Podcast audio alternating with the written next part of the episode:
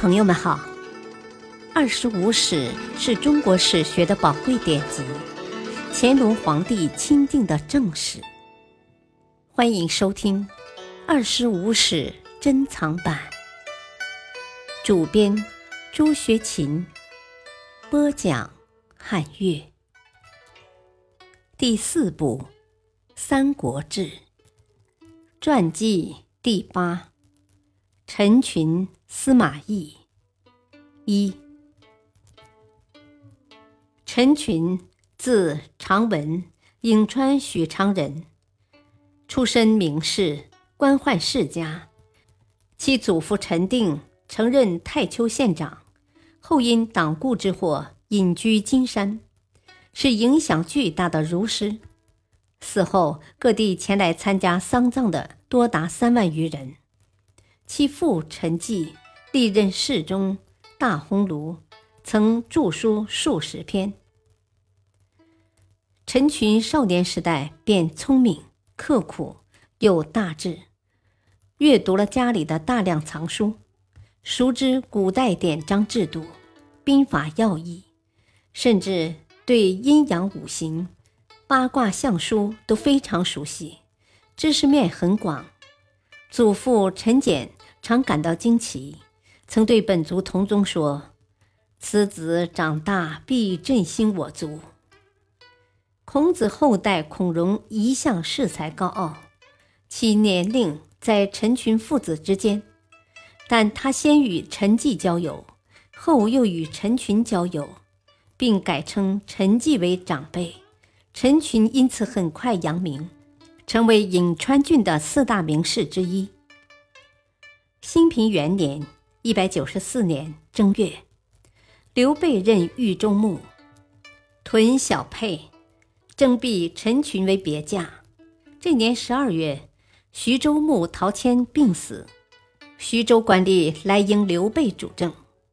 刘备准备去，陈群却劝道：“现在东边袁术很强，你到徐州后必与其发生冲突。”吕布若再在后面袭击，你就保不住徐州了。刘备仍前往徐州。建安元年（一百九十六年），刘备即与袁术开战，吕布果然袭击在后，刘备便丢了徐州。刘备到许都投靠曹操后，推荐陈群为茂才，任命他为拓县令。陈群拒绝前往。并离开刘备，随父亲到徐州避难。建安三年（一百九十八年），曹操打下徐州时，陈纪父子亦在城中，并在吕布军中。陈纪父子见到曹操，即施礼下拜。许彧即向曹操推荐陈群，曹操即礼请陈群出仕。当时许都东南一带事变频发。曹操便任命了两个名士去当县令，其中陈群出任正县令。不久，有人向曹操推荐郴县的翠模周奎，曹操要征辟启用，让陈群经办。陈群却把公文封好退回，并说二人品德不好，最终会坏事的。但曹操仍要陈群照办。后来。二人果然犯法被诛，曹操向陈群表示歉意，将他调任为司空西曹院。陈群曾向曹操推荐陈角、戴乾，曹操皆予以任用。后来陈角忠义死难，戴乾成为名臣。曹操又先后让陈群担任过三个县的县长，治书侍御史。参丞相军事，当时曹操很信任的谋士郭嘉，平时不注意小节，衣着不整，说话不注意。